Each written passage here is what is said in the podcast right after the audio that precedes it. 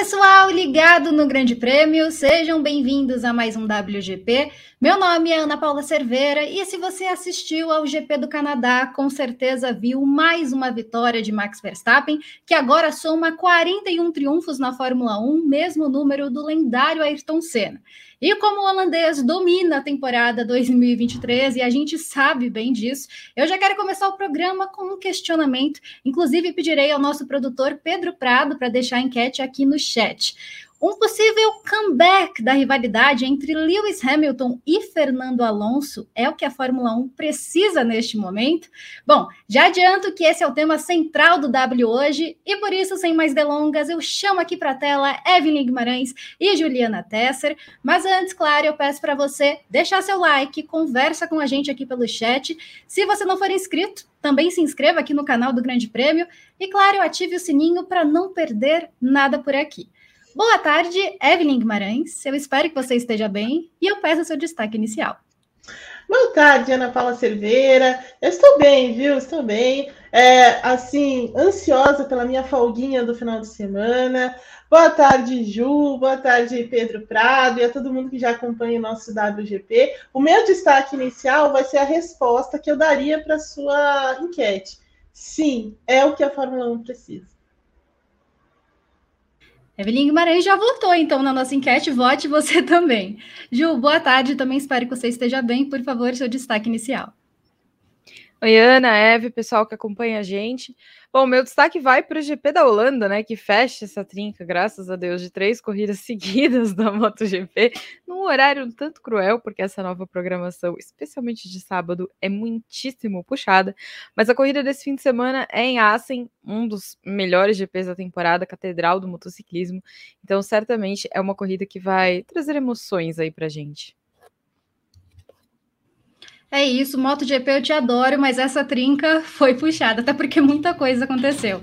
Mas já que Evelyn Guimarães destacou também, então eu vou começar com Hamilton versus Alonso. Porque depois do GP do Canadá, ambos sorriram, brincaram, né? Alonso ficou em segundo, Hamilton em terceiro. E é bem verdade que parece que Aston Martin e Mercedes, pelo menos neste momento da temporada, estão disputando ali a segunda força, até porque a Red Bull está muito distante de qualquer pessoa, de qualquer equipe. Então, Evelyn Guimarães, como você já disse que sim, Hamilton versus Alonso é o que a gente precisa nessa temporada 2023, tão dominada pelo Verstappen, eu queria saber o porquê e se é uma forma de remediar esse domínio dos taurinos. Olha, remediar eu acho que não, porque aí não tem jeito.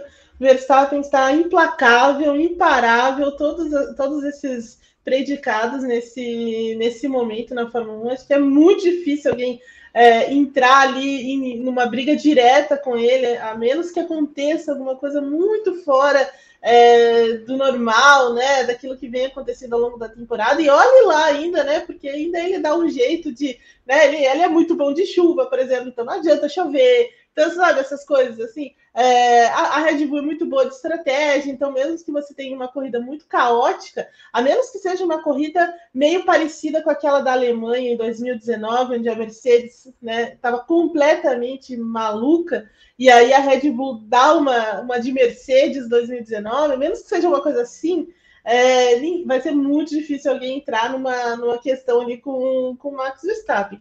Mas essa briga Hamilton versus Alonso é interessante porque assim, você pega os dois em, um momento, em momentos da carreira muito parecidos, né? Então, assim, muito maduros, né? Já passaram por todo tipo de situação na Fórmula 1, venceram, foram derrotados, enfim, estão numa uma espécie de reconstrução também nas suas equipes, né? Mais o Hamilton do que o Alonso, é verdade, porque a, a Aston Martin acertou esse, esse carro já logo de início. Então, todos esses elementos ajudam a, a gente se empolgar com, essa, com esse momento dos dois, além dos dois é, estarem em momento divertidíssimo, né? Então, assim, o Hamilton dizendo que o, o Alonso está lento, né? Que o Alonso prometendo a vingança. Então, assim, essas coisas assim são, são ótimas, né? Aquilo que a gente quer ver mesmo numa temporada de, de, de um domínio tão grande, né? Porque com o Verstappen, assim, sempre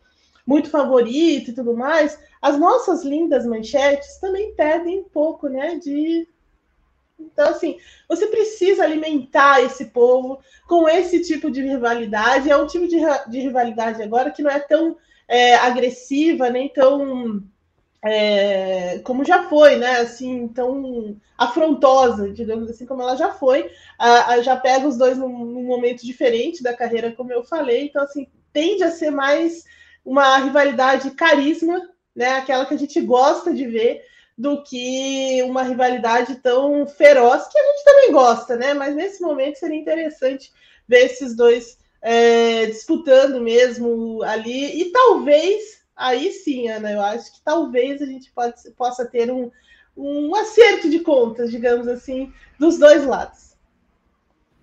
E Ave, antes de passar para a Ju, eu queria aproveitar e te perguntar, né? Porque a Aston Martin, ela respondeu às atualizações da Mercedes, né? A Mercedes atualizou o carro em Barcelona e a Aston Martin levou um carro diferente, né? Com cara de malvado, mais agressivo no Canadá. Eu queria saber, as próximas duas etapas são também circuitos rápidos? E quem você vê, talvez, ligeiramente à frente nessas próximas duas etapas? Então, Ana, é, as duas próximas etapas são mais Mercedes do que Aston Martin. Porque a Aston Martin, ela, é, ela trouxe um pacote robusto e tudo mais, melhorando aquilo que ela já era muito forte que são as curvas de média e baixa velocidade. É claro que eles deram um pouco mais de velocidade de reta para o carro, que era uma coisa que estava faltando também, mas o ponto forte mesmo da Aston Martin é esse. Agora, a Mercedes, não, a Mercedes é o contrário, né? Ela não gosta, essa Mercedes nova especialmente, ela não gosta de circuitos de baixa velocidade, de média velocidade, esse tipo de trecho para ela é mais perigoso, mais complicado, como foi mesmo no Canadá em alguns trechos da pista, né? É, e aí, quando você tem circuitos mais velozes, como Áustria, Silverstone e tudo mais, é onde você tende a ter uma Mercedes mais rápida, mais eficiente, como foi a Mercedes de Barcelona. Né? Então, assim, ela vai voltar um pouco naquela, naquela característica. Então, eu vejo a Mercedes um, pouco, um pouquinho à frente da, da Aston Martin nesse sentido. É, mas o que está fazendo também muita diferença, o que deve fazer muito, muita diferença também, é o nível de desgaste de pneus. Né? Então a Mercedes desgasta muito menos do que a Aston Martin. Então, nesse sentido, a, a Mercedes está um tiquinho à frente ali, e nesse, nesses circuitos que a gente tem pela frente, provavelmente vai ter, vai ter mais força para lidar com a Aston Martin, que no geral é um carro mais equilibrado do que o da Mercedes. E Ju, querendo ou não, a gente está falando de uma disputa ali pelo segundo, às vezes terceiro lugar do pódio. Acredito que o público não queira ver isso. Mas é o que, enquanto aqui a interrompe aqui o programa, como sempre, né? Está na programação do W, mas é o que resta, entre muitas aspas, Fórmula 1, é torcer por essa briga entre Alonso e Hamilton neste momento? Eu vou discordar de você no sentido de que não é o que o público quer ver. Eu acho que o público quer ver disputa, mesmo que seja pela última colocação. É melhor você ter uma corrida com disputas do que uma corrida onde não acontece nada, né? Onde tem lá uma, uma procissão. Então eu acho que é claro que seria melhor se fosse um duelo pela vitória, para ser decidido na última curva, para ser decidido na bandeira de chegada, mas na impossibilidade de fazer isso, então brigar pelo segundo lugar acaba sendo é, ser o melhor do resto, obviamente, mas para o público também é aquele alento, né, de que pelo menos eu estou vendo alguma disputa, eu não estou vendo é, uma, uma, procissão, eu não estou vendo aquela coisa que só segue linear, sem grandes emoções e tudo mais. E outra, eu acho que a gente está falando de dois protagonistas desse esporte, né? Então, independente da posição que eles estejam brigando, sempre vai atrair o, os olhares do público, sempre vai atrair as câmeras de TV, porque a gente está falando de dois dos melhores pilotos que já passaram pela Fórmula 1. Pois é, interessante, Eve. Eu te repito a mesma pergunta, e não só isso, essa rivalidade histórica entre Hamilton e Alonso realmente impactam e realmente dão uma animada na Fórmula 1, né? Porque, querendo ou não, Max Verstappen, como eu disse, está muito longe, está lá na frente, já chegou em 2024 quase. É verdade, os caras ainda vão estar tá brigando, ele já vai estar tá lá na, no Bahrein, já alinhando para tá. começar de novo a temporada. Mas é isso, assim, eu acho que essa questão do, uh, dos dois atraírem tantos holofotes, né? Então, assim, toda, toda vez que eles se encontram na pista, toda vez que tem alguma coisa, as coisas automaticamente se viram contra, se viram para eles, né? Então, por exemplo, para eles. Então, por exemplo, ano passado, quando teve aquele acidente, né? Aquele incidente entre ele, entre o Hamilton e o Alonso lá em Spa, basicamente isso tomou conta do noticiário, né? Então, assim, o Verstappen venceu lindamente numa prova de recuperação e tudo mais, mas a gente queria saber mesmo o que tinha acontecido ali, o, o Alonso descascando o, o Hamilton no, no, rádio, depois eles se encontraram, teve boné assinado e coisa e tal. Então, assim, é, é, é basicamente isso, né? São, são duas, como a Ju falou, né? São dois caras é, que protagonizaram uma das rivalidades mais explosivas também dos últimos tempos. É, e, e, que nunca ficou muito bem resolvido, embora hoje, claro, eles se deem bem, né? Porque a carreira também dos dois foi diferente, né? E passaram por diversos, por diversos momentos e tudo mais. Estão mais velhos, mais maduros, né? Aquela coisa toda, então já conseguem enxergar as coisas de forma diferente. E aí é, e, e, a gente fica curioso para saber como eles li, li, lidam com isso, tipo, como se lidariam né, com essa com uma, com uma volta aí, com o comeback da, da, da rivalidade. Então, eu acho que é uma história muito bacana para essa temporada. É, então, assim, claro que a gente não pode tirar o mérito do Verstappen, né, nada disso, mas uma, uma história dessa para essa temporada seria é, incrivelmente fantástico e uma sorte da Fórmula 1. E talvez uma sorte que ela nem mereça, vamos falar bem a verdade, né? Ela nem merece tanta sorte assim. Mas seria uma sorte para salvar de, de, verdade a temporada. Eu acho que uma eventual rivalidade mais, uma disputa mais acirrada mesmo entre Hamilton e Alonso tem o potencial de salvar a temporada, deixar a temporada mais interessante, mais com mais histórias e tudo mais, ainda que o Verstappen chegue é, daqui a algumas corridas e garanta o tricampeonato e tudo bem, né? É, é porque é a força do nome, né? Hamilton e, e, Alonso, a força desses dois nomes é que podem salvar então a temporada 2023 e acho que vai acontecer, porque no nível técnico que estão Aston Martin e Mercedes, é, da maneira errática que anda o Sérgio Pérez, né? Então, assim, totalmente fora do, do de qualquer é, padrão, né? É, e a Ferra, e a Fê, nossa Fê querida, também uma corrida vai, outra corrida não vai, né? aquela coisa de sempre da, da Ferrari que não dá para você confiar 100%. Eu acho que a gente está prestes de verdade a ver uma grande rivalidade entre eles e salvar então de novo a temporada. Pois é, falaremos da Ferrari, falaremos da Ferrari. É, e esse tema, né, central aqui do W, também foi o tema do meu vídeo lá no Grande Prêmio 2. E eu vi alguns comentários questionando. Por mais que seja uma disputa muito interessante, todo mundo obviamente queria que Hamilton e Alonso e Verstappen disputassem o título, disputassem vitórias e tudo mais. Então, me leva, me leva a crer, né, pelos comentários lá, que muita gente culpa o novo regulamento da FIA, da FIA é, essa, esse motivo pela Fórmula 1 tá tão monótona e tão dominada por uma equipe só. E é o que eu quero perguntar para vocês. Eu vou perguntar primeiro para a Ju, depois eu devolvo para a Eve. Ju, essa dominância da Red Bull tá na conta do novo regulamento da FIA? Dá para cravar que esse regulamento, pelo que prometia, não funcionou? Ou tá na ineficácia das equipes? As equipes realmente não conseguirem ter feito um trabalho tão bom quanto a Red Bull fez neste momento? Olha, eu acho que o problema do regulamento é aquilo que a gente debateu na semana passada. Ele não oferece alternativas para quem não está no mesmo nível. Então, ele não ajuda quem está lá atrás a chegar. Mas eu também acho que a gente não pode isentar a qualidade da Red Bull pelo trabalho que ela fez. Né? O, o regulamento está lá para todo mundo. Claro, a Williams poderia não acertar, é, a Alfa Romeo poderia não acertar, mas falando de Red Bull, Mercedes, Ferrari, eu acho que essas três teriam meio que a obrigação de estar tá ali no mesmo patamar. E eles não conseguiram. Então, eu acho que é um pouco dos dois. Eu acho que o regulamento não é um regulamento bom o suficiente para beneficiar a competitividade de todo o grid, mas também tem um acerto grande da Red Bull que, com esse regulamento, conseguiu fazer um bom trabalho, um trabalho melhor do que o dos outros, e aí está construindo em cima disso. E você, Eve, o que acha?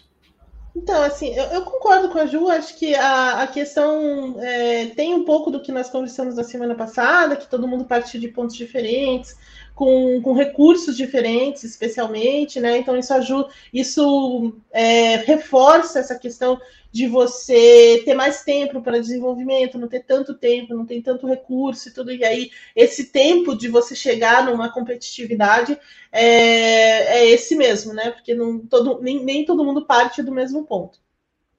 Mas, por outro lado, sempre que muda o regulamento, e, e da maneira como foi também, porque foi uma, uma mudança muito é, drástica, né? Então, assim, eles mudaram tudo, né? É um carro totalmente novo, né? Uma coisa totalmente nova, um, um, tipo de conceito que a Fórmula 1 não usava há mais de 40 anos. Então, assim, um, coisas muito diferentes, né? Que, que foi proposta nesse, nesse regulamento. E aí demora mesmo para você encontrar um nível de competitividade. Por exemplo, no regulamento passado, né, que entrou em vigor em 2014, é, a Ferrari só conseguiu. A Ferrari foi a primeira equipe que, que conseguiu entrar numa disputa com a Mercedes. E ela vai entrar nessa disputa assim mais é, é, contundente em 2017. Né, 2017, 2018 ali. Né? Então, olha o tempo que, usou, que o pessoal levou para alcançar a Mercedes.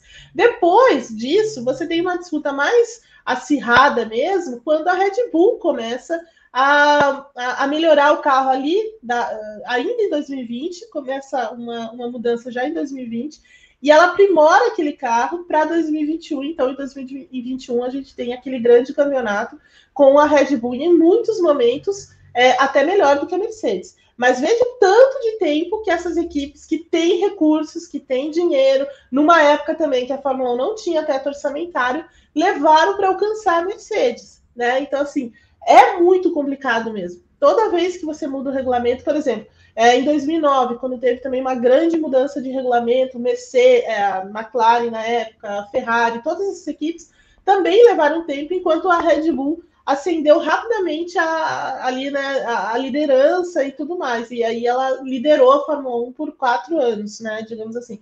Então, assim, é muito, é muito difícil mesmo porque é muito complexo, né? Você tem vários, vários elementos para desenvolver uma série de coisas. Então, assim, o regulamento tem uma tem a sua tem o seu peso, tá? Porque ele mudou muito, e aí, nesse caso, a Red Bull teve uma interpretação acertada logo de cara. A Ferrari também teve, né? Mas a Fê é aquela coisa de sempre, né? Nunca dá para você confiar 100% na Fê. A Fê acabou se, se atrapalhando no meio do caminho. Mas, assim, as duas, na verdade, tiveram, tiveram interpretações legais do, do regulamento. O problema foi a Mercedes ter errado tanto a mão, né? Ter é, assim, saído na brita mesmo, parado lá no, no, no, no né? na, na barreira de pneus, digamos assim, com esse regulamento. E depois, para sair de lá, é muito trabalhoso. Então, assim, agora, se a Mercedes tivesse acertado de cara o regulamento, como a Red Bull, o campeonato seria totalmente diferente né? Mas aí era muita sorte. Essa é uma coisa muito sorte. Mas assim, então o regulamento tem o seu, o seu peso, tem essa questão de nem todo mundo parte do mesmo, né, do mesmo lugar. Tem também o que, eu, o que é o, o, assim, onde eu ponho o maior peso do negócio. É, é a competência das equipes.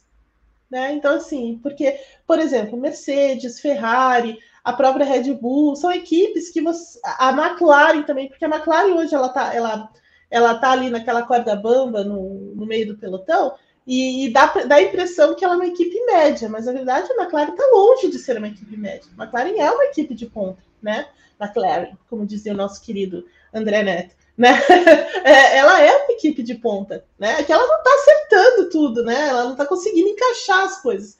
Então, assim, e tem isso também. Tem o fato das equipes falharem nesse momento. Eu coloco mais na falha das equipes do que propriamente do, do regulamento. Até porque eles tiveram mais tempo em cima desse novo regulamento, né? Então, o fato da, da pandemia é, ter, ter virado o mundo de ponta cabeça também mudou a Fórmula 1 nesse sentido, né? Porque adiou a entrada desse regulamento e tudo mais.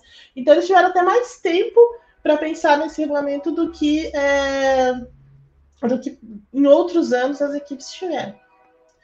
Cadê Ju?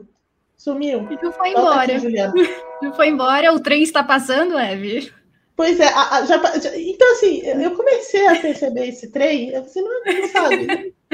e eu tentei, assim, con, continuar minha concentração, porque ele tira minha concentração.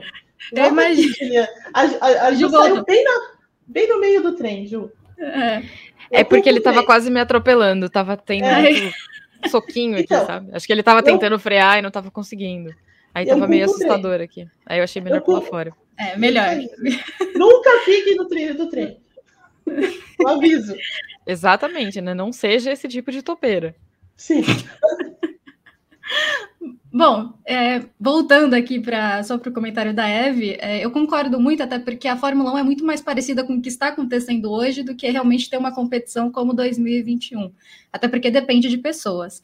Mas Tendo um trabalho eficiente ou não, a Mercedes está esperançosa. A Mercedes espera vencer, tem a meta de vencer. O GP da Inglaterra foi o que Toto Wolff disse na última semana, depois do Canadá. Parece que depois de Barcelona, a Mercedes conseguiu encontrar um caminho aí mais brando para tentar lidar com esse novo W14. Embora Lewis Hamilton disse que a meta mesmo é fazer mudanças mais drásticas para 2024, porque por mais que seja um novo W14, ainda é muito parecido com o, a versão anterior, né? A versão zero pod.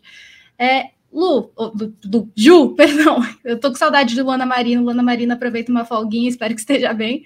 Mas, Ju, queria saber, essa esperança aí do Wolf, você acha que rola? A Eve disse que provavelmente é a Mercedes quem tem a vantagem nas duas próximas etapas, né, pelas condições da pista. Será que uma vitória da Mercedes é possível em Silverstone? Eu não colocaria meu dinheirinho numa vitória, porque eu acho que por mais que a Mercedes tenha melhorado, a gente vive num ano muito dominado pela, pela Red Bull, né? Então ela precisaria, assim, de uma, de uma melhora daquela gigantesca. E eu acho que é um pouco improvável você conseguir isso com uma temporada em curso, né? Você remendando um, um projeto que nasceu falho. Então, eu não apostaria na vitória, mas eu até confio que a Mercedes está num momento melhor e que agora pegou uma tendência crescente até o fim da temporada. Mas daí a falar que vai vencer, eu acho que depende muito mais de um problema da Red Bull, uma, uma circunstância diferente qualquer, do que efetivamente ir lá na pista, partir para o combate e conseguir derrotar né, na, no mundo real, na, na, na circunstância real da Fórmula 1. Então, a menos que, que esteja alguma ocorrência com a Red Bull, sei lá, caiu um meteorito, destruiu o carro, não sei. De resto, eu acho um pouco improvável. É, também te devolvo a pergunta e aproveito, porque assim, a Mercedes a cada etapa saía cabisbaixa, triste, perdida, mas mesmo que eles não alcancem uma vitória nas próximas duas etapas em Silverstone, é a mentalidade que eles precisam ter, né? Afinal, é a Mercedes. Ah, claro, assim. É, eu, eu gosto do Toto porque a, a, expectativa e a não expectativa dele vão de 0 a 10, assim, numa velocidade impressionante, assim. Pois é. É, é, é o meteorito da Ju ali no meio do caminho, entendeu? Tipo, coisa muito maluca, assim, ó, o que acontece com o Toto Wolff. E pior, ele não era assim, né? Ele ficou assim depois que ele perdeu totalmente o filtro, né? Algumas temporadas. Então ele ficou meio malucão, assim, desse jeito. Mas eu concordo com a Ju, eu acho que é, o meteorito, alguma coisa tem que acontecer muito fora para a Red Bull vencer. Assim, aprecio, acho que é importante você manter a motivação, você tá lá impulsionando seu time, falando, não, vamos vencer, vamos fazer, coisa e tal, as coisas vão, vão dar certo, vamos investir nessas atualizações, né? Inclusive, ele falou que a Mercedes. É, trouxe esse grande pacote, mas ela continua trabalhando no carro, vai trazer outras peças e vai fazer outras coisas e tudo mais. Então, assim, é, esse é o, é, né, é, é onde você tem que, é o que você tem que fazer mesmo quando você é o líder do, da equipe e tudo mais. É, mas tem, claro, um exagero grande, um otimismo grande. Aí vai a Mercedes e vence é, tem um otimismo grande da, da, da, do Toto Wolff aí e tudo mais. Porque assim, a, a Red Bull tá muito forte, né? Então, assim, se a gente for voltar no tempo, então, por exemplo, em 2014, quando a, a, a Mercedes estava muito forte mesmo, é, liderando e ganhando, empilhando vitórias e todo mundo, putz, né? E, a distância era até maior do que é hoje entre, entre, entre a Red Bull e os demais, né? É, mesmo assim, ou, a, a, gente viu vitórias da própria Red Bull, né? Então, assim, mas coisas à parte aconteceram. Então você tem lá o Hamilton batendo, o Hamilton e o Rosberg batendo, coisas nesse sentido para vencer. Não descarto isso, né? Então, assim, sei lá, um belo dia o Pérez decide implodir a equipe. você vai, você corre o risco de ter uma coisa assim, ou uma quebra eventual do, do Verstappen, pode acontecer também como, né? Então, assim, é só coisas muito pontuais, assim, é o meteoro, é o meteoro da Jula, é só coisas muito para tirar do foco, mas na balada que está o seu Max Verstappen, eu acho muito difícil alguma coisa, mesmo o meteoro, viu? Acho que ele ainda para antes é, troca os pneus e, e, não fica no, no safety car do meteoro. Manda o Bruce Willis para ir lá furar o, o, o meteoro, conseguir escavar. É, é Belo assim. filme, Ju. Belo filme. É. Bela lembrança. Bela Também lembrança. acho maravilhoso. Armagedon é um dos meus filmes preferidos. Sim, eu sim. amo. Bela, bela trilha, amo demais. Como a Eve lembrou, há também um fator Sérgio Pérez, que acredite você ou não, ele está lá. Ele está, ainda segue na Red Bull, acredite Ele está vivo ainda. Ele está, acredite. É. E antes de passar para a Ju, eu queria pedir like, porque temos mais de 70 pessoas aqui na live e menos likes que isso. Então, por favor, deixem seu like. E, Ju, eu te peço os comentários do que as pessoas estão falando no chat. Eu esqueci de habilitar o microfone. Vamos lá. Uh, o Angelo Matos está dizendo que acha que daqui em diante a graça das corridas será Hamilton e Alonso duelando posições nas provas. O Fabrício Pereira comenta que vai ser pesado eles não estando mais na Fórmula 1. Complicado que são da geração 2000. Não faz muito sentido essa geração do Verstappen não bater de frente com ele, que isso só mostra a genialidade né, de Hamilton e Alonso. Uh, deixa eu ver o Angel Rotten está dizendo que esse comeback né, de Hamilton versus Alonso vai temperar o restante da temporada, que já está contando os GPs para sagrar o Verstappen tricampeão. Isso é verdade, né? A gente já está nessa maravilhosa contagem regressiva. Ô, Ana, o Lívio Siqueira está dizendo aqui que ele quer jogar online com você. Então, já fica o convite. Ah, tá Quando eu aprender, eu jogo. é, tá bom. O Maurício Silva está dizendo aqui que a Fórmula 1 está muito boa nesse momento. Se melhorar, estraga. Vocês concordam, gente? É. Não. É, eu também não. Obrigada. Assim, boa, pode tem melhorar uma competição. É, é. Mais boa. É. Assim, é, é, é, muito forte, né? É muito é. forte. Deixa eu ver. O Maurício também coloca que o Alonso chegou em segundo porque teve mais braço. É uma possibilidade. É uma possibilidade, exatamente. O Lucas Amaral, eu sei que a Eve vai adorar esse aqui. O Pérez vai conseguir a proeza de ficar em quarto no campeonato. Olha, Lucas, essa é a minha aposta. Eu acho de fato que. E, e olha, se, se bobear, ele ainda perde para uma Ferrari. Entendeu? Porque, porque assim, eu, eu defendo essa tese, né? Eu acho que o Pérez ainda está em Miami. Né? Depois ele está lá ainda procurando o que aconteceu e nunca mais saiu de lá. Ele tá num looping eterno de, do GP de Miami. É, nunca fui, mas dizem que Miami é legal, né? Vai ver por isso que ele segue por lá. Exatamente. Fica essa possibilidade. E o André Arruda comenta também que isso se ele não ficar em quinto. A Paola Laredo, que está sempre aqui com a gente, está falando: olha, quanto tempo a Ferrari trabalhou nesse carro durante 2021 e mesmo assim não conseguiram. É verdade, né? A, a Ferrari se dedicou a, a trabalhar ali e não, não deu do mesmo jeito. E aí o Lucas Amaral respondeu que a Ferrari precisa de novos profissionais e uma nova filosofia de trabalho diferente. Isso vai demorar anos para dar certo. Mas a Ferrari trouxe um novo profissional, pelo menos na chefia da equipe, né? Vocês acham que não foi suficiente essa mudança? Então, eu acho que assim, a, a Ferrari é muito difícil de você de você lidar, né? De você mudar as coisas lá dentro. É, ela tinha um, um, modo de trabalho com a Tia Binotto, entrou, porque assim, a, a, posição do Matia Binotto ficou sustentável, né? Depois de tantas bobagens no ano passado, né? Você não tinha como. É, apesar dele ter uma grande carreira dentro da Ferrari, nem isso conseguiu salvar o pobre Binotto, né? E aí trouxeram alguém de fora na esperança de reviver é, os anos Schumacher, né? Mas assim, o Frederic Vassou não é o Jean Todt, então tem que dar essa, tem que dar essa, né, colocar isso na balança também. E ele está começando ainda um processo de transformação lá dentro, de reestruturação. Ele já vai, eh, já mudou muitos departamentos e tudo mais, mas é uma coisa lenta, né? Não dá para você, não é algo que é do dia para a noite, especialmente na Ferrari, né? Então assim, eu acho que essas mudanças ainda vão surtir efeito lá na frente se elas forem acertadas também. Né? Então, assim, tem que dar um tempo para o pobre Frederico Vassou. É claro que ele não tem esse tempo todo, né? Mas é isso. Para a gente encerrar essa rodada de comentários, mais um tema que eu sei que vocês gostam. O Denis Lemos está dizendo: será que o Stroll será mantido, mesmo com um desempenho muito abaixo do Alonso? Olha. Então, né? Então, é complicado, né? Porque quando você é filho do dono, você ganha uns passes livres é. para certas circunstâncias. Agora, minha dúvida é quantos passes livres ele ainda tem, né? É. Então. Então. E Porque... quanto eles vão, vão, vão é, carregar esse ônus, né?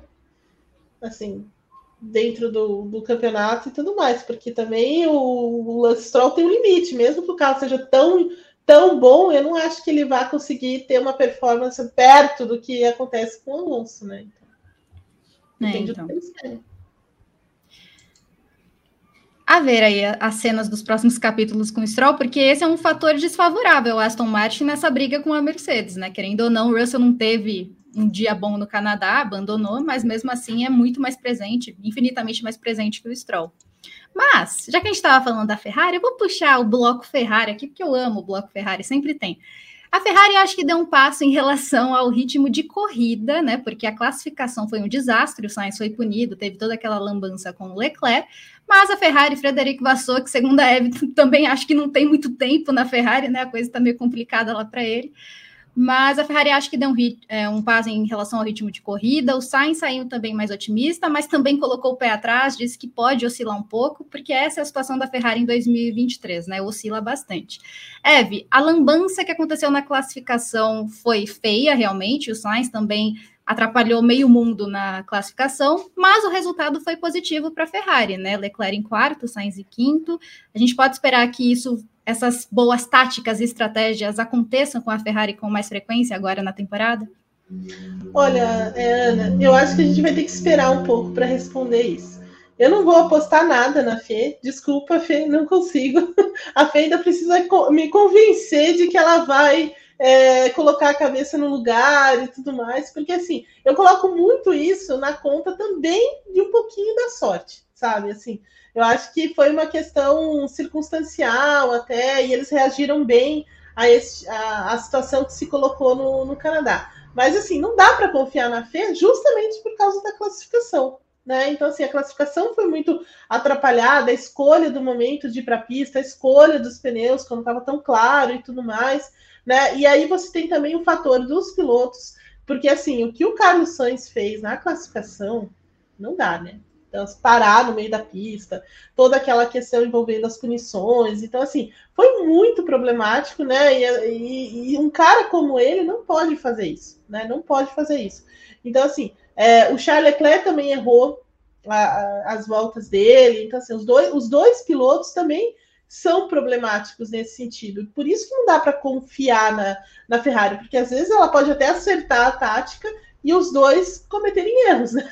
e vice-versa. Então, assim, ainda não dá para você colocar a, a, Ferrari nesse, é, nesse lugar, sabe? Então, assim, ela, ela vai precisar convencer a gente de que, na verdade, ela pode fazer mais do que isso. No momento, é, eu coloco, é, a, assim, eu aponto um pouco de sorte no que aconteceu domingo, mas vamos ver. Assim, tirando isso, a Ferrari tem um bom carro. Né? Então, assim, se ela conseguir trabalhar bem com esse carro, se ela conseguir tomar as decisões corretas, a gente pode esperar uma Ferrari mais forte. Mas ainda ela vai ter que provar isso. Né? As decisões lá dentro vão ter que provar isso. E aí, Ju, apostaria seu dinheirinho num bom resultado da Ferrari na Áustria ou não?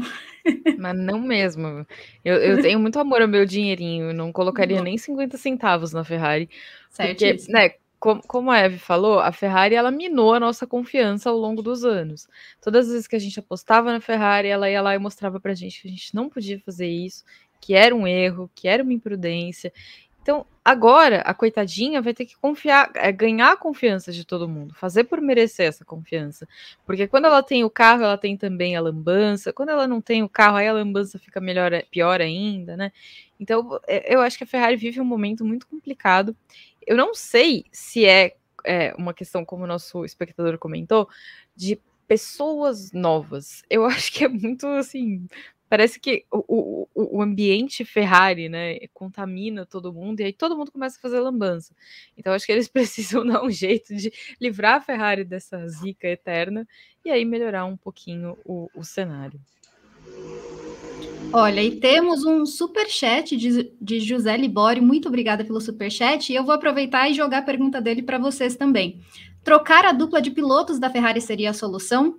Ou é a Ferrari que está causando isso nos pilotos? É, acho que esse é o, né? É, então, é, obrigada, José Libório. Mas assim, eu não sei se é a solução, sabe? Eu não sei dizer mesmo se é a solução, porque é um pouco do que a Ju falou agora, né? Então, assim, o ambiente na, na Ferrari também é um problema, né? Então, assim, eu, eu para mim, tenho certeza, a Ferrari enlouquece os pilotos, ela enlouquece completamente com as maluquices, com todos esses erros, com todas as coisas que. A, o, o próprio fato da, da Ferrari ser a Ferrari, né? De tanta, tanto holofote e tudo mais, é, já é um problema. Então, assim, eles são, têm dificuldade para lidar com isso. Esse pessoal, né, esse grupo que está no momento é, de, é, chefiando e trabalhando lá e tudo mais. Então, assim, eu, eu coloco muito a, a, essa questão, sabe, do quanto esse ambiente da Ferrari é, também prejudica os pilotos. Por isso que, nesse momento, eu não consigo responder se seria de fato uma, uma solução. A menos que você traga para a equipe um cara que meio Schumacher, assim, sabe? Uma coisa meio como aconteceu com o Schumacher ali. E aí, nesse sentido, eu não vejo ninguém no grid que possa fazer isso, a não ser o Verstappen. Mas o Verstappen, a gente sabe, tem uma tem uma, um contrato muito longo com a Red Bull e não está muito interessado é, em organizar outras equipes, né? Então, assim, não, não é muito estilo dele fazer uma coisa dessa. É, Hamilton, Alonso, esses caras já passaram desse momento, então também não tem. Então, assim, não tem alguém que, que possa assumir um. Que possa reproduzir, né? Na verdade, é, um trabalho como aquele que o, o Schumacher fez lá no passado. Para deixar minha opinião, concordo plenamente, assina embaixo. Eu queria saber a sua, Ju, e por favor, já emenda nos, nos comentários, por favor. Olha, eu não diria que trocar os pilotos seja a solução, não, porque eu acho que o problema não está exatamente nos dois. É claro que em alguns momentos eles poderiam fazer coisas melhores, poderiam ser mais precisos ou, ou coisa e tal, mas eu não acho que eles sejam necessariamente os responsáveis pela má fase da Ferrari. Por, por exemplo, se a gente olhar o que acontece na MotoGP, tem sempre alguém tentando tirar mais do que a moto tem para oferecer. Então, de repente, os erros deles também estão atrelados a isso, né? Eles estão tentando tirar mais dessa Ferrari do que essa Ferrari está possibilitando que eles façam. E aí, se você anda mais tempo no fio da navalha, a probabilidade de você cair e, e, e cometer um erro é maior. Então, eu acho que precisa organizar as outras coisas antes de você poder falar que, ah, não, olha, a culpa é dos pilotos. Porque se fosse especificamente a culpa de um piloto, possivel, possivelmente seria de um e o outro cara estaria muito melhor. O que não acontece, né? A gente vê que os dois pilotos estão sofrendo.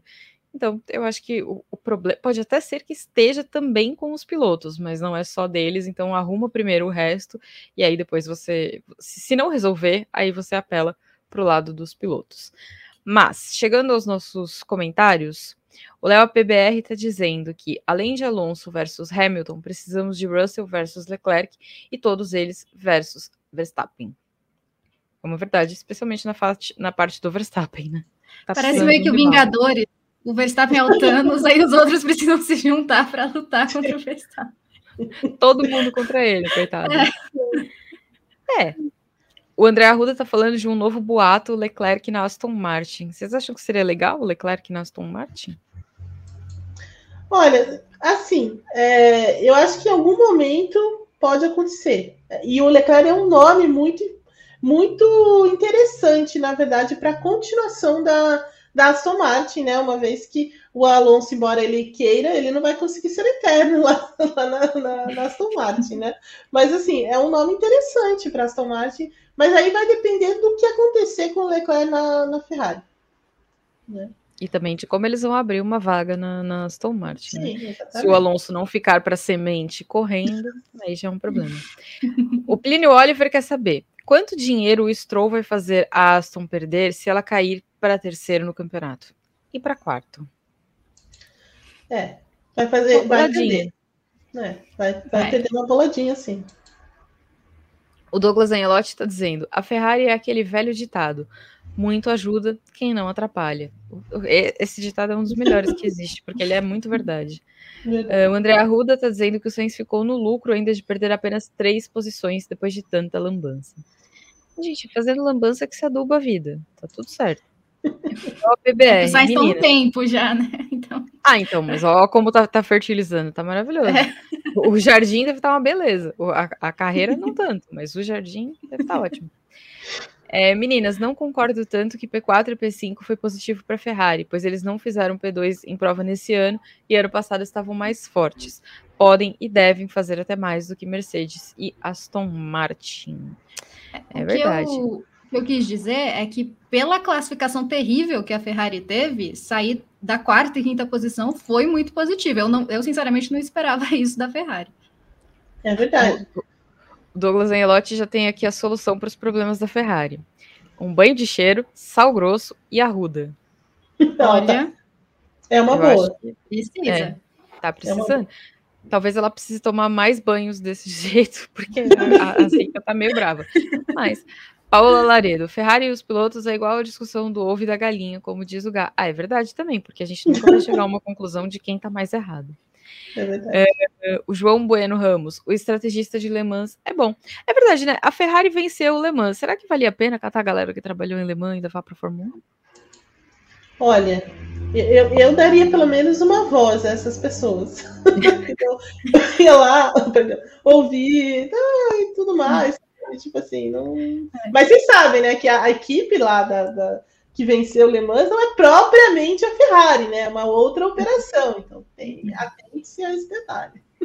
O Leclerc esteve em Le Mans, acho que ele ficou com inveja, queria inclusive que fosse que, né, na Ferrari aquela equipe, mas. Eu, olha, já, vou... já tá negociando a transferência. É. Eu, na verdade, temi um pouco quando vi o, o, o, o é. Leclerc perambulando por Le Mans. Eu, eu temi um pouco. Leclerc é o Mick Jagger da Fórmula 1, né? Olha só, Léo APBR quer saber. E o Binotto, meninas? Com ele a Ferrari estava melhor, concordam? Eu não sei, não, não consigo ver. Não, não consigo. Acho que é, talvez tecnicamente, talvez tecnicamente uhum. melhor mas eu acho que muitas decisões que o Binotto tomou, e assim, as que ele não, as que ele deixou de tomar, principalmente, eu acho que é, o Frederico Vassou deve ser mais assertivo nesse momento, nesse, nesse sentido. E para terminar essa rodada, o Agostinho Neto coloca que o Pérez vai se reerguer. Não podemos esquecer que a Red Bull tem os dois carros mais rápidos do grid. Eu espero que ele ache o caminho. É, eu, eu acho que eu espero que ele consiga achar o aeroporto de Miami e saia de lá em algum momento. Ele deve ter pisado numa areia movediça, tá, tem, tá preso até agora. Sei lá, alguma coisa aconteceu. É, mas torcemos para que ele volte. É, estamos aqui.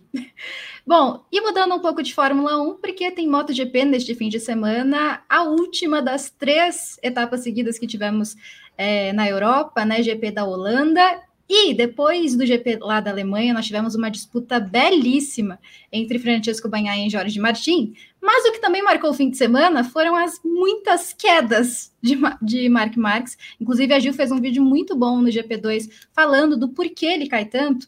E por isso, Gil, eu queria também que você falasse aqui um pouco no W, porque Mark Marques realmente caiu muito. Foram cinco quedas é, no fim de semana, mais um fim de semana que ele não completa, não consegue completar uma etapa. E eu queria te perguntar para você também falar aqui no W, o que acontece com o Mark Marques? Eu não acho que seja propriamente com o Mark Marques, tá? Eu acho que o fato dele cair é da natureza dele, é do, do estilo de pilotagem dele. Eu, eu falei isso no vídeo até. Ele sempre foi um piloto que caiu muito. Sempre foi. Porque o Mark Marques enxerga que para ele ir bem, para ele conseguir ser rápido, ser competitivo, ele tem que descobrir onde está o limite. E você acha o limite quando você cai. Então a ideia é essa: você encontra o limite nos treinos para poder dar sequência no, no que está acontecendo sem fazer tanta lambança. A questão é que a moto atual da Honda é um problema. A moto atual da Honda faz eles caírem muito mais e faz cair sem aviso.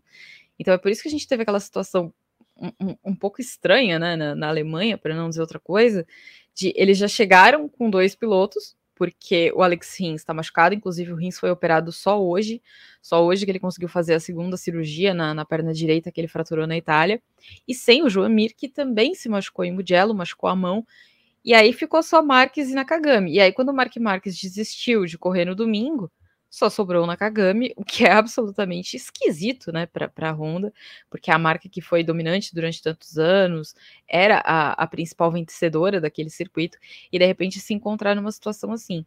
Mas ali é um combo de coisas. Muita gente fala, ah, não, mas o Mark Marques não voltou a ser o Mark Marques. Eu não acho que o Mark Marques tem um problema físico mais. Eu entendo que o braço dele nunca mais vai ser o mesmo, não vai, mas ele tem um braço bom o suficiente para ele poder fazer o trabalho dele. Eu não acho que a questão esteja na parte física. Eu acho que também está tá começando a rolar um problema de cabeça, né? Um problema mental, de você estar tá naquele. Especialmente Sachsenring, que é um circuito que era um território absolutamente dominado por ele, e aí, de repente, ele chega lá, a moto não anda, ele não consegue fazer a mágica que ele sempre fez. Então dá um certo desespero. A gente viu alguns acidentes estabanados dele ao longo do ano, mas a questão é essa: ele tá sempre no fio da navalha, ele tá sempre tentando cavar e cavar e cavar para tirar um pouco mais de uma moto que não tem mais para dar. Então eu acho que é um pouco do, do, inconformismo dele de ver que ele se empenhou tanto para voltar, as quatro cirurgias são uma prova disso, e que a Honda não conseguiu encontrar ele no meio do caminho. Então eu acho que, que, é, é esse combo, a característica natural dele, que sempre fez ele cair muito, uma moto problemática, e o inconformismo dele de ter uma moto problemática no momento em que ele achava que depois de tudo que ele fez, ele poderia voltar a brigar pelo campeonato. E ele tá absolutamente longe disso, né? Ele não só não tem como brigar pelo campeonato, como ele também não tem como brigar por vitórias. A, a, eu sei, a Honda venceu uma corrida nesse ano, deve ter acontecido algum milagre que passou despercebido, porque aquela performance do GP das Américas não é uma performance que a gente viu mais em lugar nenhum da temporada.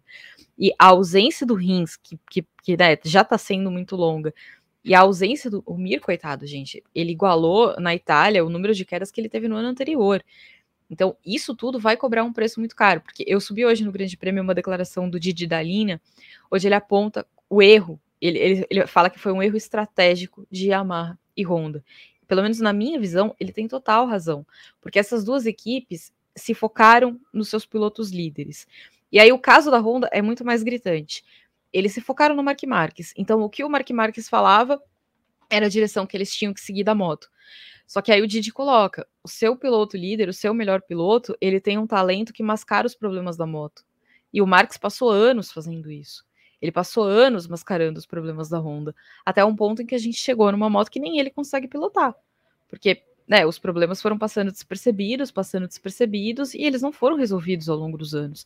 E aí a gente vê que as fábricas europeias avançaram muito mais e elas têm um esquema de trabalho que permite que elas avancem muito mais, enquanto as japonesas acabaram ficando muito atrás. E essa é a realidade de hoje da, da, da MotoGP, né? Então o, o cenário não é favorável ao Mark Marques, porque a moto não vai, não tem como ir, não tem muito como resolver ao longo desse ano. Eu acho que o teste que a gente vai ter em Misano vai acabar sendo um pouco decisivo porque vai ser ali a primeira oportunidade de ver o que a Honda vai trazer para 2024. E aí, se não trouxer nada, daí eu acho que a situação vai ficar um pouco mais desesperadora também, porque ele vai ver que vai ser mais um ano difícil, que vai ser mais um ano que ele vai ficar longe do, daquilo que ele quer, né? Que é voltar a brigar pelo campeonato. E é, acho que é basicamente o que a Ju falou. É, o Mark Marques ele sempre caiu muito, ele sempre foi ao limite, mas igual a Ju falou, ele mascarava muitos problemas. Só que chega um momento em que há um teto, e com uma moto tão difícil como essa, que a gente vê na temporada 2023. Aí é o fator psicológico, o fator físico, que você tá achando dessa temporada de Mark Marques, e é um Mark Marques que é, segue competitivo, mas para mim também a moto é a principal questão. É verdade. Eu queria saber quem vai chegar nele e falar assim, ô Marques, vem cá, amigo, vamos conversar um pouquinho, né? Vamos, vamos ver, né? Porque assim, acho que a gente pode encontrar um denominador comum aqui e tudo mais. Porque é, é muito complicado, né? Porque assim, é, é um cara que está acostumado a vencer em todas as circunstâncias, né? Com uma moto dominante, como ele já teve, com uma moto que nem era tão dominante, mas ele, ele tornava essa moto muito forte né? E, e, de repente ele está tá se vendo num, num, momento em que ele não consegue fazer isso, né?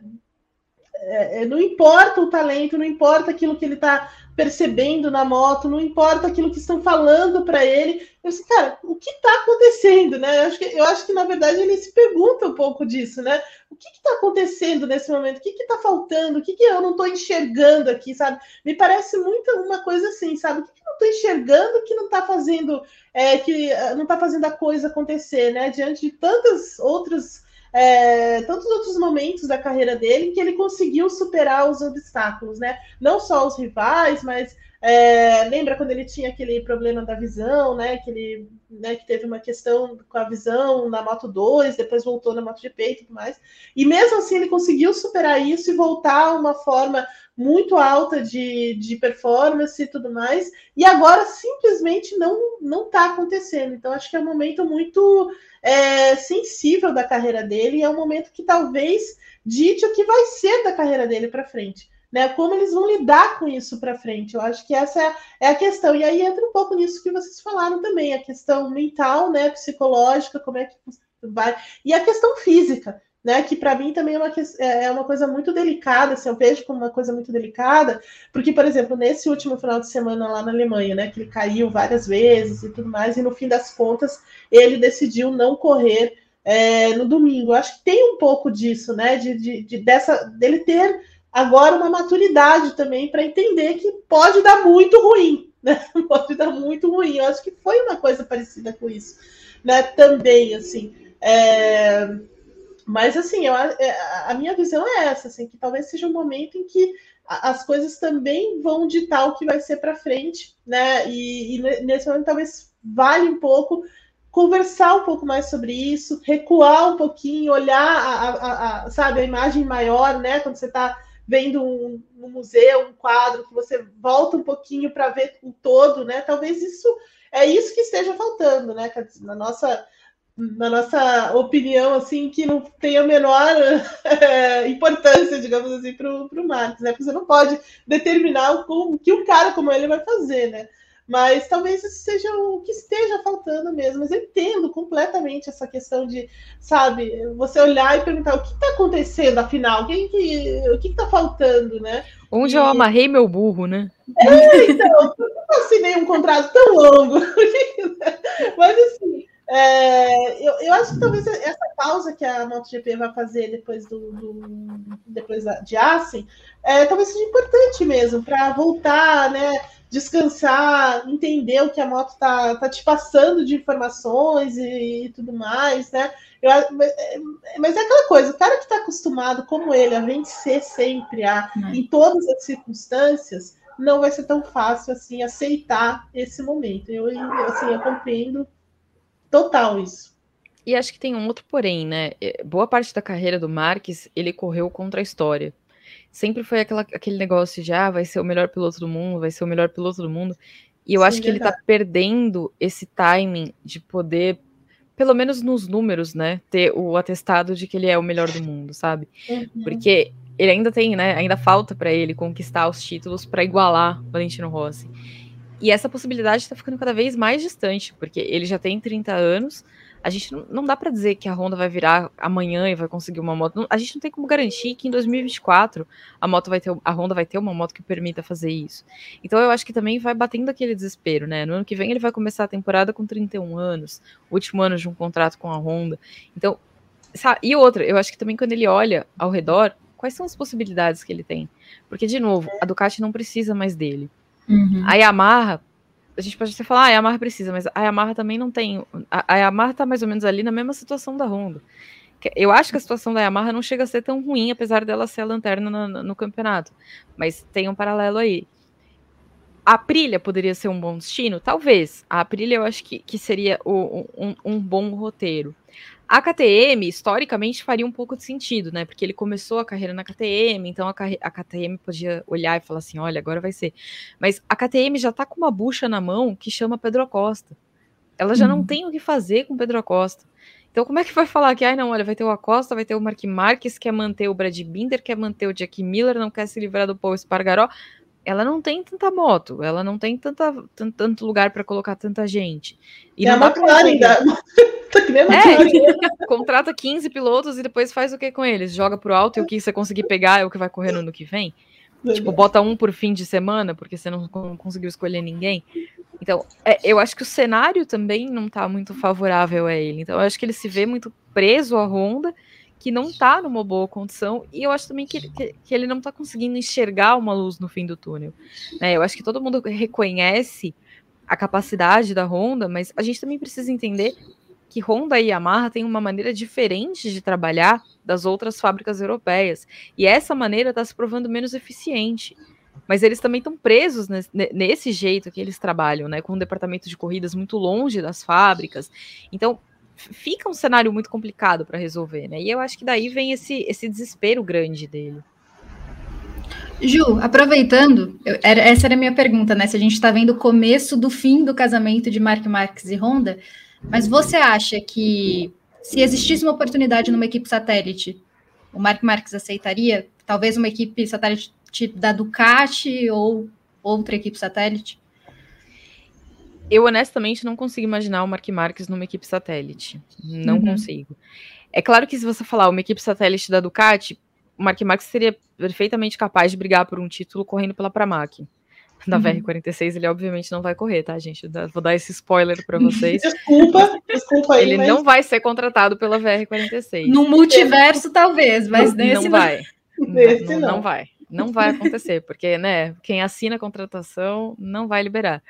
Então, a a gente está falando da última, da, da, escala de prioridade, né? Por mais que tenha feito um bom ano com o Ené Bachenini no ano passado, por mais que seja o, o para onde o irmão dele foi, ela é a última na escala de prioridade, então não consigo imaginar. Eu não acho mesmo que a, que a, a Ducati precise do Mark Marques.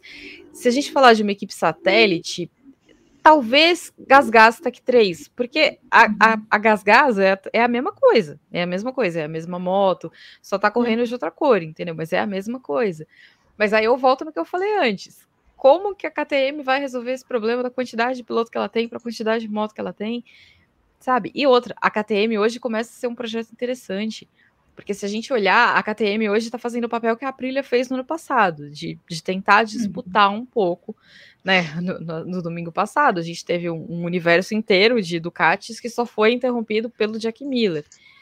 Então, é, passa a ser a moto mais atrativa do mercado. Eu acho que a KTM poderia é, tirar proveito de um piloto como Mark Marques, porque ele, ele é aquele cara que extrai mais da moto do, do que não sei o. E outra, é uma moto que está sendo desenvolvida pelo Dani Pedrosa, que é um cara que sempre foi absolutamente reconhecido pela capacidade dele de desenvolver motos. Então, eu acho que seria um bom destino, mas eu, eu acho que a situação está muito complicada para ele. Não acho que, que, que, exista uma equipe satélite em condição de abrigar Mark Marques. Pois é. Situação para um cara como Mark Marques, né? Complicado. Ninguém imaginou que fosse chegar nesse ponto, né? Exatamente. E tem uma coisa sobre o Marques que tinha hum. sobre o com o Valentino, né, Ju? Que não é só o Mark Marques, né? Ele não vai sozinho para uma equipe, né? Ele vai com uma uma equipe praticamente toda para uma outra equipe. Né? Então, assim, é uma questão difícil também, né, de, de, de administrar. E esse aí é um componente que estava nas críticas que o Jack Miller fez na semana passada, né? O Verdade. Jack Miller andou distribuindo sapatada pelos coleguinhas do, do grid. E aí uma das coisas que ele disse foi, tipo, ele colocou assim, né, sem usar as palavras específicas dele, mas o que ele disse foi mais ou menos assim: você agora tá reclamando da sua moto, mas foi você que fez isso, porque quando você foi para a equipe, você quis levar toda a sua galera, todos os seus engenheiros que não tinham é, experiência com aquela moto, não sei o que, e aí chegou nisso daí. Então, tipo, cala a boca e vai correr, sabe? Dá para dizer que ele está errado? Não dá para dizer que ele está errado, porque os pilotos também participam desse processo de desenvolvimento, Sim. né? Quando o Mark Marques vai lá e, e pressiona para que o desenvolvimento seja do jeito dele e não do jeito do outro, ele sabe que ele tira mais da moto do que ela tem para oferecer. Então, talvez orientar um desenvolvimento que ouça todo mundo, e esse é o grande trunfo da Ducati. Né? A Ducati tem quatro vezes mais motos do que a Yamaha no grid, tem duas vezes mais motos do que a Honda. Ela tem gente pra caramba para ouvir. E quando ela coloca em prática um pouquinho do que cada um diz, ela tem uma moto que compete com todo mundo, que é boa para todo mundo. E invariavelmente é uma moto que é boa para ele também. Né? É uma moto que é boa para o melhor piloto também. Mas o contrário nem sempre é verdadeiro. Uma moto que está feita para o melhor piloto. É, é, é, o caso da Red Bull, por exemplo. O carro está feito para o Verstappen. O Verstappen conseguiria ser bom com um carro um pouco pior. Mas a, é, a realidade é a mesma para o Pérez? O Pérez consegue fazer tão bem com um carro? Não.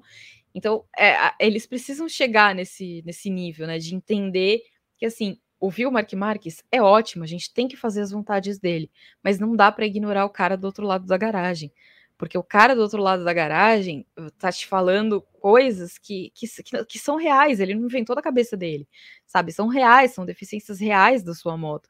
Então você precisa colocar isso em prática para conseguir ter um protótipo que funcione para todo mundo. E eu acho que foi isso que, que as equipes perderam, especialmente a Honda. Ela chegou num ponto que ela ouviu tanto o melhor piloto que agora nem o melhor piloto consegue fazer milagre com o que tem na mão. É, você é. concorda muito com isso. Muito mesmo. Acho que ele tem total razão também, o, o nosso amigo da, da Ducati. E bom, aproveitando o assunto moto, Ju, queria te pedir para você falar sobre a nova categoria da Yamaha aqui no Brasil, né, como parte de desenvolvimento de pilotos. Queria que você falasse um pouquinho. Tá rolando o festival Interlagos, né? Essa, é, é, hoje, começou hoje, lá no autódromo, obviamente. E aí a Yamaha anunciou uma ampliação desse programa de formação de pilotos e vai entrar em cena a nova Yamaha R15 Blue Crew Latinoamérica, que é uma categoria é destinada a jovens de 9 a 15 anos.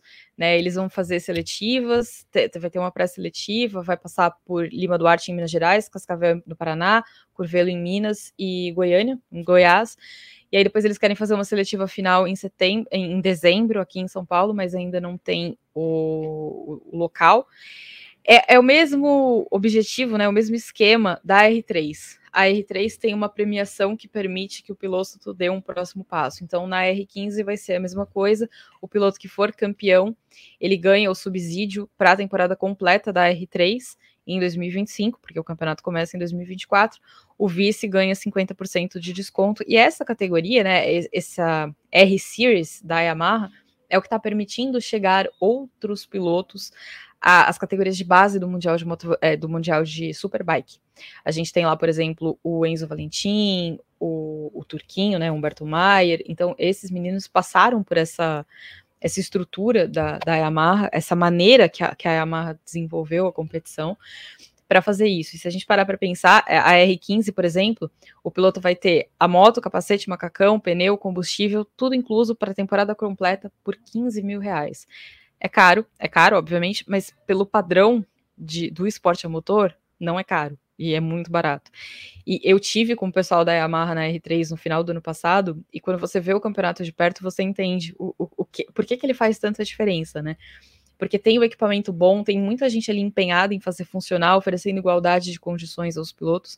Então é por isso que há uns anos atrás a gente olhava e a gente não via ninguém, nem nenhum brasileiro correndo fora. O Eric, por um, por um esforço solitário da família dele, e hoje a gente consegue ver mais gente fora, né? Porque é uma iniciativa, a gente sempre pede o envolvimento da fábrica no esporte de base. Então, essa é mais um, um passo importante, né? Para a gente ver uma fábrica do tamanho da Yamaha dando um passinho para baixo, né? Porque a R3 já era uma coisa importante, mas com a R15 eles atingem um grupo ainda mais novo de pilotos para conseguir fomentar essa base. Exatamente, iniciativa importantíssima. Espero que cada vez mais a gente veja mais pilotos daqui nas categorias mundo afora. E Eve, estamos nos encaminhando para o fim do nosso programa. Eu queria pedir, por favor, os recadinhos do fim de semana. Bom, no final de semana, no comando da MotoGP, no GP da Holanda, então grandepremio.com.br. Também vejo o vídeo da Ju lá sobre a, o problema do Max, por que ele está caindo tanto, a gente explica direitinho lá no canal 2. E no final de semana também tem Fórmula E em Portland, nos Estados Unidos, e como vocês bem sabem, né, o Grande Prêmio transmite tudo da Fórmula E ao vivo com os nossos comentaristas, é, JP Nascimento e também o Pedro Henrique Marum, no comando da narração, Matheus Pinheiro, neste final de semana. Então, assim, tudo começa amanhã com o primeiro treino da Fórmula E lá em Portland, a partir das né, no final de semana. Então, amanhã à noite, é, Portland aqui no canal 1 do Grande Prêmio. E no sábado, tudo, ó, a partir das 14h15, tá? É, o treino 2, depois é o treino livre 2, depois a classificação a partir das 16h20, no horário de Brasília, tudo claro. E a partir das 8h30, né, 20h30, a corrida, então, em Portland, uh, com a narração do Matheus Pinheiro, os comentários de Pedro Henrique Varum e também do JP Nascimento, toda essa cobertura aí no grandepremio.com.br. então não perca nada do nosso material, por favor, vou reforçar o pedido. Se você não se inscreveu no nosso canal, faça nesse momento, assim você não vai perder nada. Acione o sininho e também, né, né meninas? Deixa o like. Like. Queremos like, por favor, deixem o like. Por isso eu agradeço muito a Ju, a Eve, ao Pedro Prado, e eu sempre falo devagar para não me enrolar, Pedro Prado na produção do nosso programa, e claro, a você que ficou com a gente até aqui. Fiquem também com o Grande Prêmio neste fim de semana, porque vai ter cobertura de todas as modalidades possíveis. A gente vai ficando por aqui, nos vemos na próxima quinta-feira e até mais.